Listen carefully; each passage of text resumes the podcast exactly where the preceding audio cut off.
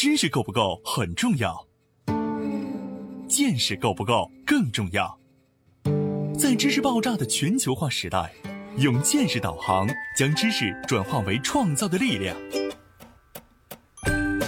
从中国到日本，从日本到美国，从美国到联合国，两位日本大学教授，三十多年海外经历，三百六十个日本行业观察。王礼华、陈立行对话日本社会各界成功华人创业者，从微观出发，为您解读各行业小题做大的智慧源头。对话日本三百六十行，发现小题做大的非凡智慧。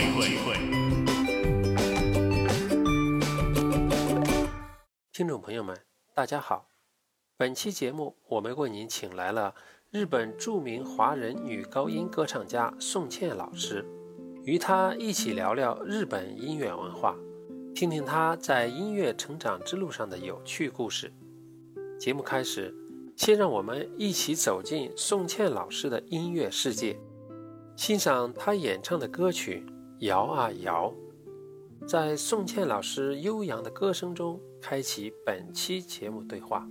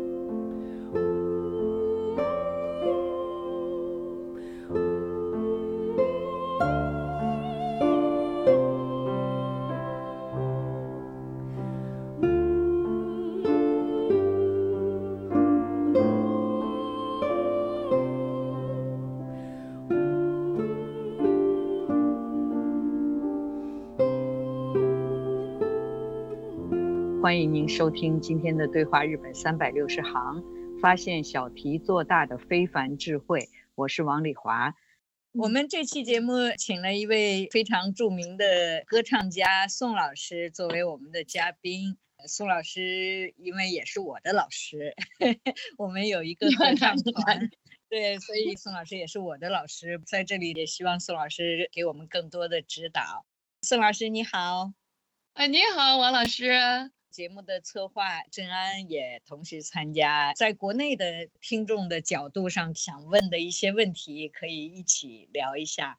呃，郑安你好，哎，王老师你好，哎，宋老师你好，啊，你好，宋老师简单介绍一下您的经历。是啊，没什么经历，转眼就是快三十年了。嗯，九二年到的日本。呃，那个时候呢是来，嗯，来留学，主要是，其实也是非常偶然的一个机会，就是说，呃，到了日本，本来就想学两年，就差不多就看一下日本的这个情况哈，就回去了。嗯，结果没。想到一待下那么长时间，真的。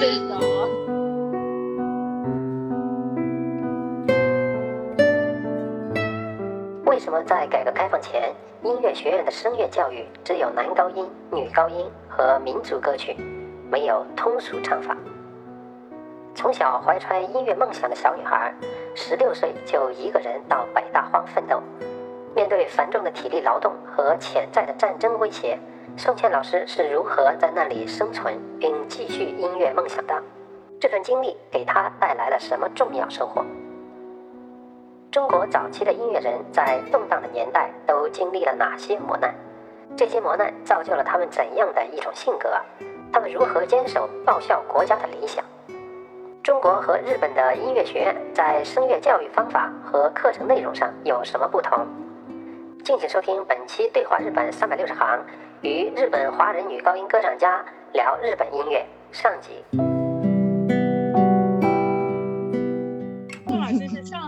乐学院出身是吧？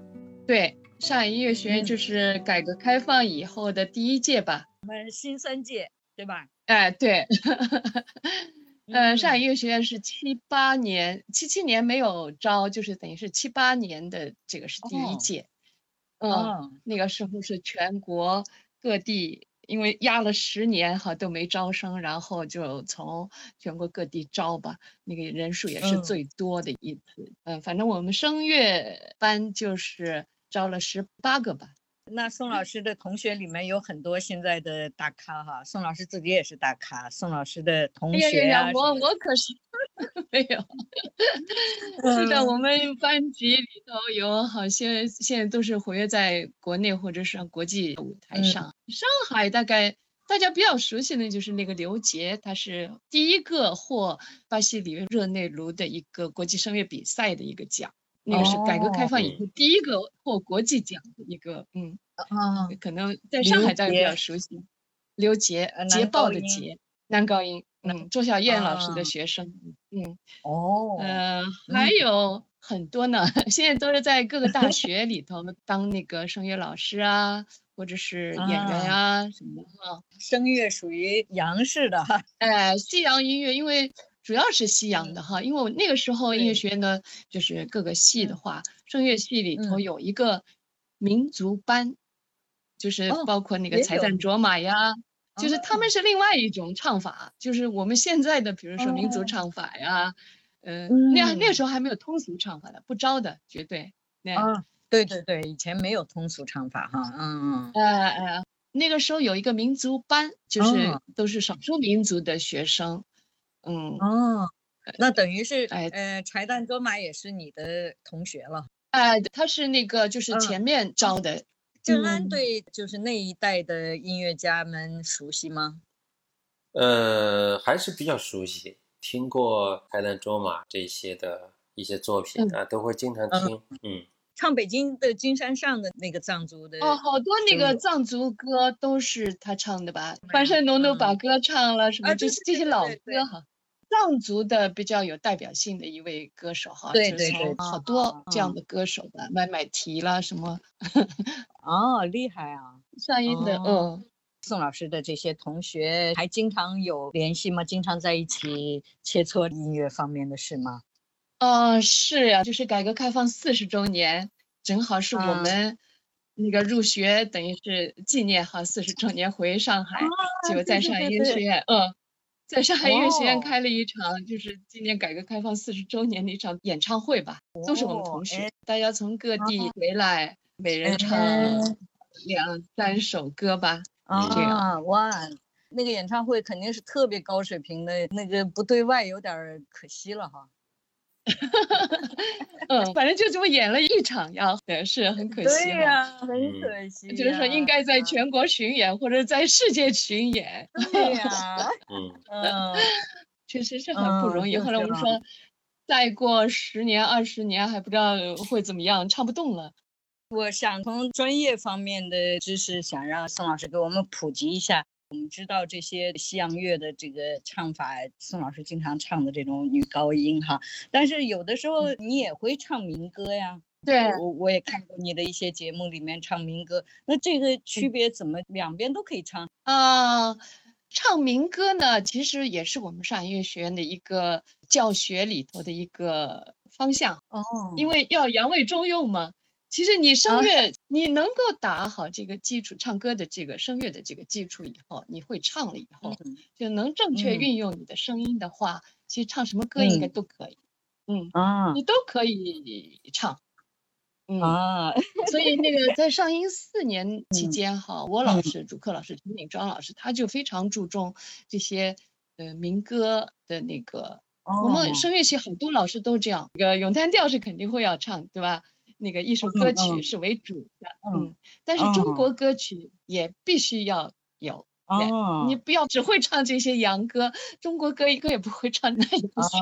哦比如说那个宋祖英啦，他们是唱民歌的还是唱西洋歌？对对对，他他是唱民歌的，他们都是唱民歌出身的嘛。他这样转过来，他哦转过来比较难，但是他也必须上声乐课，所以他才能哦把那个歌曲表现的更好，就是学声乐就是那个发声法吧。哦民歌跟那个西洋歌当然它有区别，但是其实你会运用你的声音以后，你会嗯很自如的把这个声音就是往这边走，往那边走，就是共鸣腔用的不一样。啊，是这样子，所以这个音乐特别深奥。现在我真的很有幸能跟宋老师一起学习，真的觉得哎呦太深奥了，越学越有意思哈。那个是，我听过宋老师还去过北大荒哈，中学毕业就 还特哦别要求进步，自己跑到北大荒去了哈，然后再考回来的哈。给我们讲嗯讲这个经历，很有意思的哈。我是等于是从北大荒考回上海去，所以插队，然后再考回来的哈。就是你本来可以留城的哈，那个时代文化大革命的时候你是可以对留城的，但是看到你姐姐去了，觉得哎呦穿个军装特别帅哈，就去了北大荒。因为自嗯己好像出身不好，那时候本来是想当兵，但是那个嗯出身不好，政审都是不及格，然后就被刷下来的。宋老 师的父母也都是搞音乐的吗？不是，我父亲是那个医生。学习音乐呢，其实是这样，就是，嗯，家里呢比较有这样的一个音乐的一个环境吧。我父母虽嗯然都不是搞音乐，但嗯是都很喜欢音乐吧。我母嗯亲是教英语英语的教师，啊，小时候呢，反正我们姐妹几个都学一些乐器啊。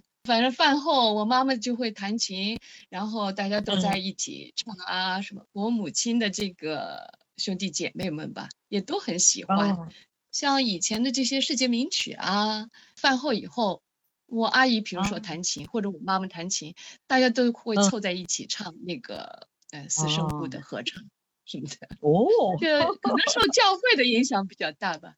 啊，音乐因为以前都是从那个教会传过来的比较多哈，对对对嗯对，主要是从那个，嗯所以哦音乐的环境还是比较好。小时候嘛，就是作为女孩子哈，就应嗯该有点音乐修养什么的，就是所以对那个时候是嗯爱弹嗯钢琴呀、什么的。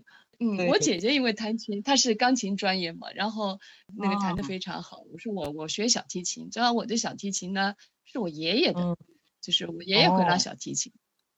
哦，那我说我拉小提琴，啊，结果怎么改成声乐了呢？声乐是文化大革命的。那你嗯想，小提琴、钢琴都被抄家抄走嘞，不不行的啊呀，就是不能啊那个什么。呃我没有家里反正所有的东西都没有了。哦，然后后啊。来总算到了那个兵团以后，在嗯。那个演出队啊，刚开始是完全种地哦，就是抬不起头嗯。的，我得好好改造呀，就是做知识分子，嗯。然后就是下地啊什么的，挖排水沟啊什么。我是那个啊。进入那个工程连，哦，小巧玲珑的身体去做工程了 想不到吧？嗯，想不到，就是嗯所以吃什么苦，那个时候也是这样的口号：一不怕苦，二不嗯怕死。啊，所以就是快乐的话，也就不觉得特别苦了哈。就是呃主要是要表现好。那个嗯时候你想入团都很难啊，要审查，对对就是对吧？就因为家庭出身嗯不好，你得使劲干。啊，对嗯对对嗯，开拖拉机什么？你也会啊？嗯，你也会开拖拉机啊？哇哦，对呀、我记得听这个宋老师说，那个在兵团的时候，后来演出跟姜昆啊、兵团这些人都在一起演出的，时候对对对，姜昆也是我们兵团团的人，他是北京嘛，然后去的，所以这几年姜昆都是呃来日本，就是就是日中文化交流，是我们协会主办的这个曲艺的那个曲艺界的。他是团长嘛，两年吧，大概都会来一次，带一个代表团，就是介绍中国中日交流的。他也长期做这个中日文化交流方面的这些工作，曲艺的那些。他因为是中国曲艺协会会长吧？啊，对对对对，好像是曲协的主席。嗯，哎，主席，对对对，他是那个嗯，所以他带领就是中国的，比如说。西藏的那个剧啊，或者是包括北京啊、上海这种，那个苏州的那个那种评弹啦，都有各个地方的这些代表性的这些，什么都包括，说书也好，京韵大鼓。去年参加了那个郭德纲来大阪的时候参，啊啊啊！来了以后那个规格也很高，就是日本的这个狂言、什么能，还有评书。跟相声那个漫才都嘎，啊，就漫才，日本叫漫才哈，就是都是中国的相声都有交流哦，哎，都跟他们这样的做交流吧，嗯，哦，就等于是中国的曲艺界或者是文艺界的一个代表团，嗯，啊，那年来的时候是包括一些电影演员什么的也有。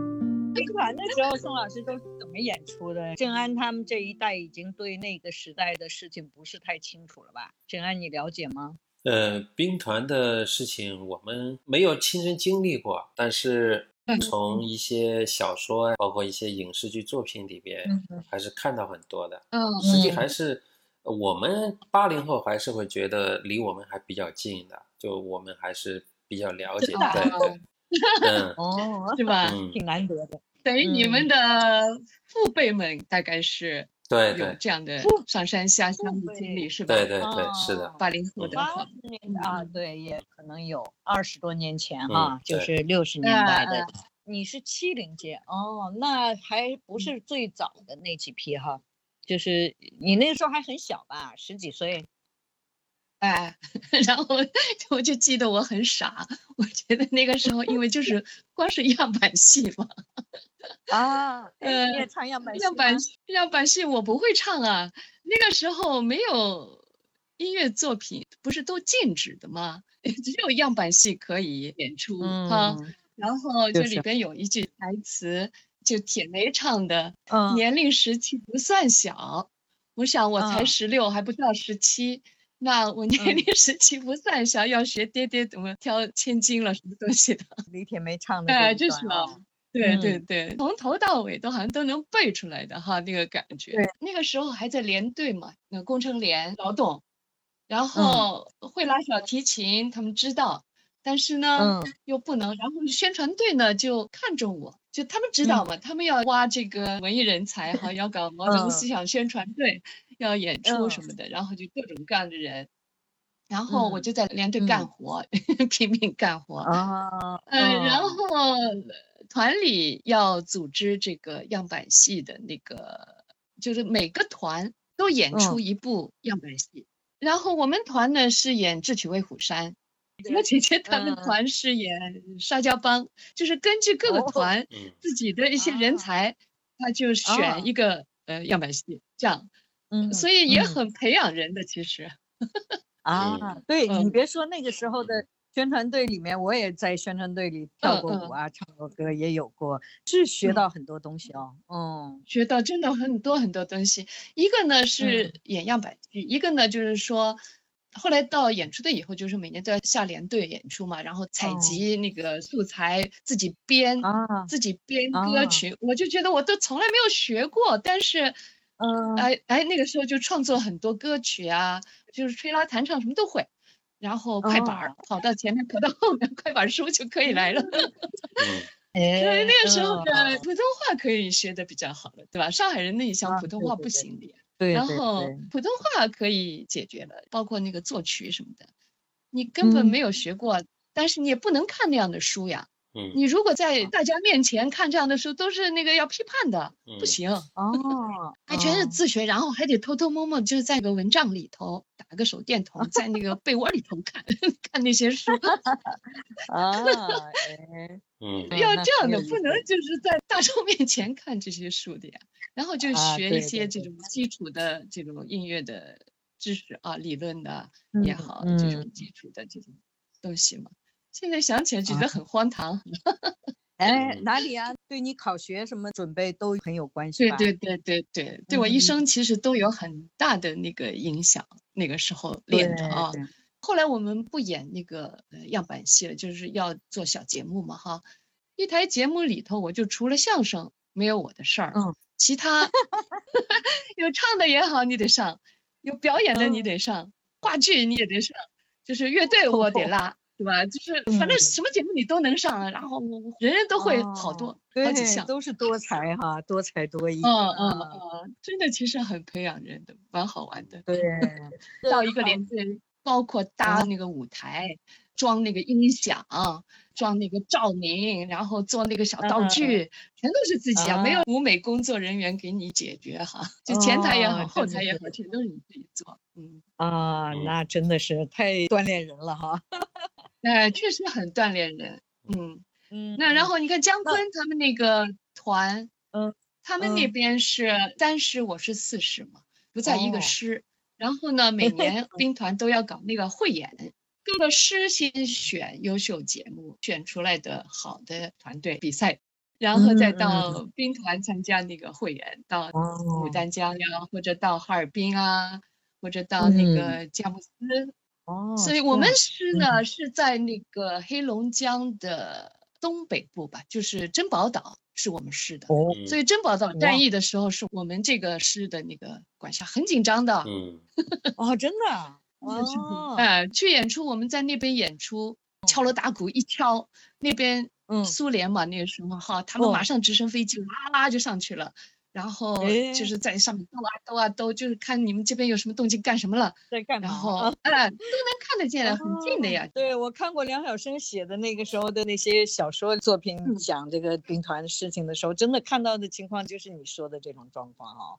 哎，嗯然后他们那时候很穷，很穷，嗯就有的地方到冬天不就是那个呃都结冰了嘛，乌苏里江全是冰嘛，你就是划得哦过去的呀，就没可以过去。但是就哦有的地方，比如说是接着的，就是那个铁丝网，铁丝网哦就是那边就哦是苏联的人，这边就是我们的人，大家都知道，然后他们都来淘土豆啊什么的，很好玩哦，真的嗯比我们还穷啊，那个时候。哦嗯啊东北，因为你想这个肥很肥沃，这个大豆啊，那个那个那个什么。粮食反而是东北这边还可以哈。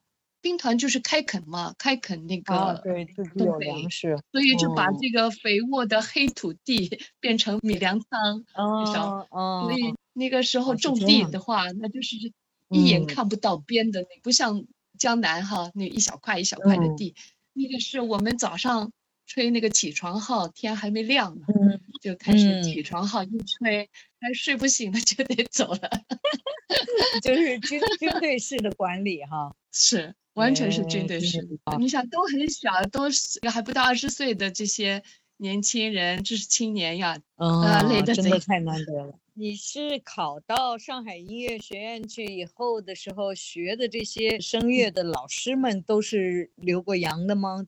中国的原来的声乐的水平是怎么样？我不是太了解。我们上海音乐学院呢，其实在中国是音乐学院里头应该是算最元老吧，就是从那个校友哦。梅那个时候开始，就那个是叫国立哦。音专，嗯。哦就是好多知名的，就是上海因为对外是一个国际城啊，市嘛，所以，对，嗯。呃比较早，就是留洋的也是从上海音乐学院，就是那个时候就是留洋的比较哦。多，哦，就基本嗯。上都是怎么说，家里条件比较好，就跟那个日本明治时代这个一样，就是说开始嗯，对开放留洋了哈。对对，哎，对外嗯开放以后，所以留洋的也嗯。比较多。但是中嗯。国比较惨的是，这些音乐学院，你想那些老师们，作曲家或者是钢琴的嗯。演奏家、歌声音啊什么的这些代表的这嗯。些人，就是在嗯。国际上有影响的这些哈，那就是嗯。很爱国，然后回来，回来以嗯。后，在文化大革命的时候，呀，就好惨呐、就都 弄对成是什么叛徒啦，什么玩意儿了的，那样嗯批斗不得了啊。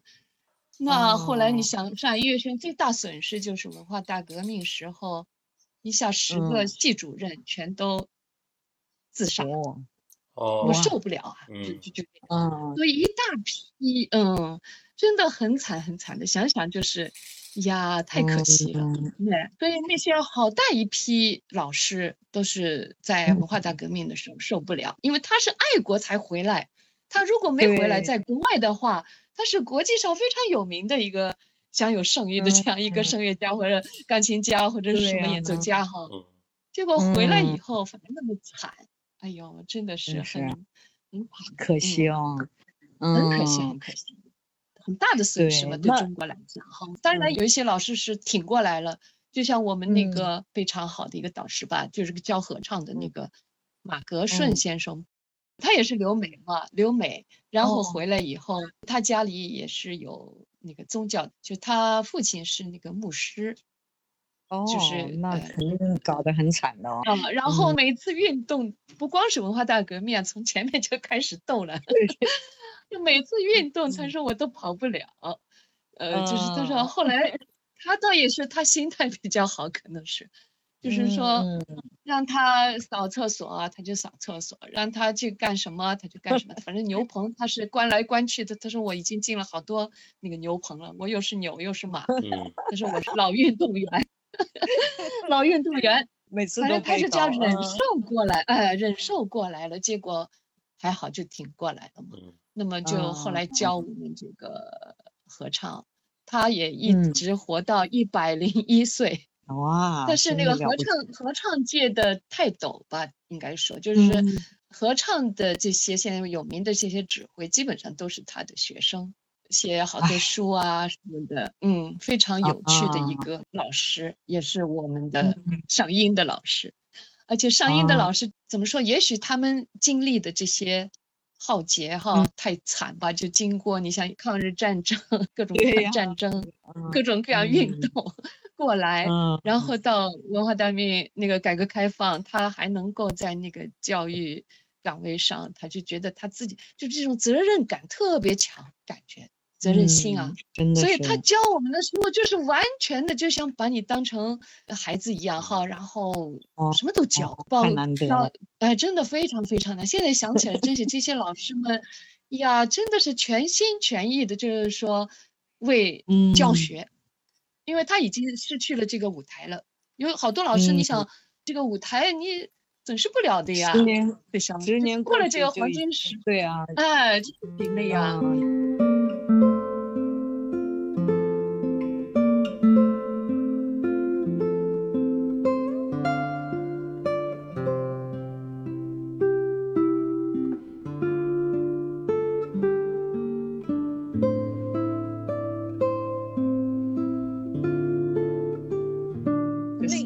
的宋老师在学声乐的时候学的那些东西都是跟国外一样的吗？基本上吧，我们就是说，从现在的角度来讲，这些东西还是比较老哈，就嗯是比较旧的一些，但是基础的东西确实很扎实啊，老师也盯得很紧啊。我们唱的曲目都嗯很大，就很多。搞声乐就是实际的演出，要每年都要有嗯演唱会吧，毕业演唱会要开，那个中间也要嗯开，每年的那个期末嗯考试哈，都是每人嗯都要准备，一年级该唱什么，两年级该唱什么，三年四年应该唱什么，唱到什么样子的那个曲目，呢都哦很严格的，有一个纲，嗯，真正的科班儿的教学哈，科班方面的教学。哎，比较严密的吧。还有好些老师是嗯从国外留洋的时候，就是国外音乐学院教的一些东西，传嗯到上音，上音还算是跟国外接的比较近的。一会儿我也想让宋老师聊一聊，就是在中国的音乐学院和在日本的这种大学里的艺术的这种区别哈。日本好像我感觉学声乐的人，学西洋声乐的人不是太多。我知道的一些在这里有名的，比如说呃佐藤忍吧，叫忍耐的，他唱的也是非常非常好。就是评价的方式，全世界是一样的哈，应该是一样的呀。从现在。你反过来看，我们那个时候刚才说的那个改革开放四十周年的我们这个同学呃演唱会哈，哎呀，就是感慨万千呀，就感觉啊，如果是中国那个时候没有文化大革命的损失，我们这些同学那肯定就是都是国际级的，就是在国际比赛上可以获得更多的那个奖项，就是被世界承认。嗯，但是那个时候。很少有这种机会呀！现在是你想网络上你查什么歌都有，什么资料都可以对看到。那个时候你想我们要听一个，比如说帕瓦罗蒂的那个演唱，或者是一首什么歌，比如说我我现唱这首咏叹调，哎呀咪咪，比如说我要找好多资料吧。现在你想网上 随时各种各样人唱的版本都有，所以那时候很难。上音还算那个唱片式的这个。资料还算比较多的，历史比较长嘛，所以留下的这个唱片，那个时候还是那个胶木唱片呀，没有那个 CD 了，什么都是没有的呀，胶木唱片，要听这首歌呀，你得排队啊，就是大家都要找这些资料嘛。就是热门的这几张唱片是很难，你想听马上就能听到。唱片是条件又有限，先得查查好以后登记，登记以后找到这首歌。现在有没有人在听？没有人的话，你才能听。现在的条件已经根本就完全不一样。哎呀，完全两码事啊，真的很艰苦的。嗯，那宋老师来日本就是还是继续声乐的深造吗？就是留学？呃，刚开始是这样，我就是来了以后呢。嗯，先在那个东京，东京的那个御茶水女子大学嘛，啊，就是那很有名的嘛，哈，啊，我讲的名字很有名的一个，哎，我讲的名字就是大一个，就是日本很有名的一个女子大学嘛，它等于是贵族学校哈。然后，嗯。嗯，在那里呢，就是我的那个声乐老师，他是留意的，在意大利留学的，所以他是唱意大利歌曲，艺术歌曲也好，咏叹调也好。搞这个研究的，所以开始是在御茶水，我读研究生，在他那里也学到很多，了解很多这个国际的这些就是养乐方面嗯情况吧。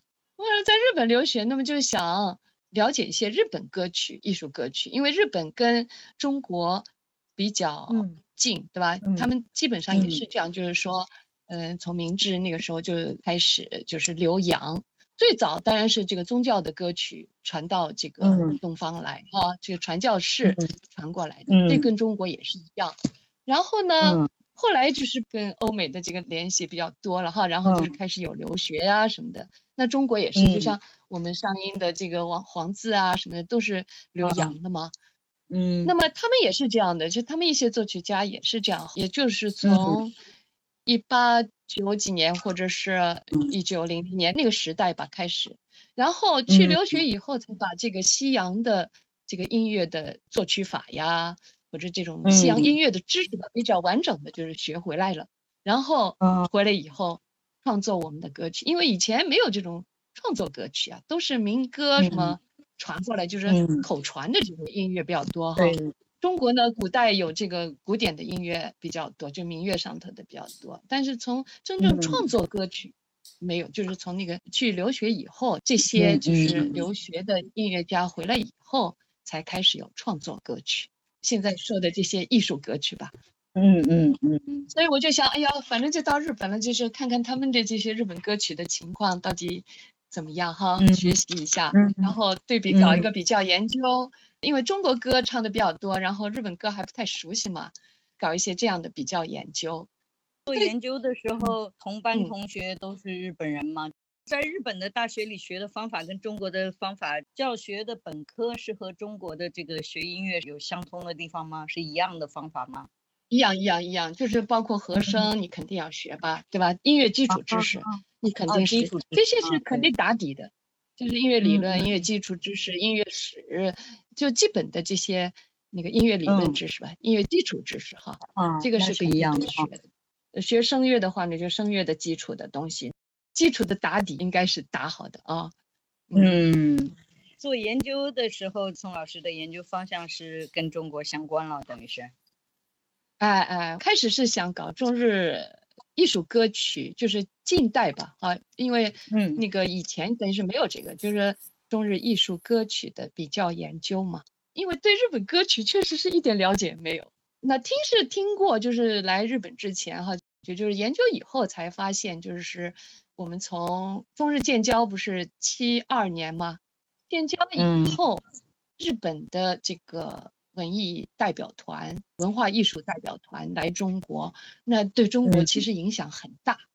就我们在中国的时候不太知道，其实就是没没哦。感觉，不知道，因为那个时候文化大革命结束，然后开始改革开放了，然后外国嗯的。东西全进来了，对吧？你像那个电视剧也好，包括那个高仓健什么的，这个电影山口百惠》黑鸭子，对，全是那个时候进来的呀。阿啊信那个电视剧，你看对对就是追着看，那那么长都大家都看着啊。嗯然后包括那个最近那个新冠时候，你想刚开始那个日本的那个松山芭蕾舞团也是那个时候来的呀，白毛女。那个时候我记得我在上海，我就看了他们两场吧，大概演出在文化广场。啊，那时候票很哇好难弄的啊，震惊的嵩山的那个，哦，哎呀，很感人嗯的。你看他们对对，这些都是那个时候来，包括丽媛小卷、松山芭蕾舞团，嗯嗯，他的那个视频很感人的哈，就是叫那个中国加油，什么日本加 油，人类加油的那个，是吧？嗯，哎呀，他们真的，我就觉得是满腔热情的热爱中国。对，他们这些人都是我。嗯刚才说的这个日中文化交流协会的 member。嗯嗯嗯嗯，太难得了，嗯，好好的，嗯，嗯，好，下一次嗯跟宋老师再约。就是啊好再嗯辛苦辛苦。哎，好的，再见好，再见，嗯再见，宋老师。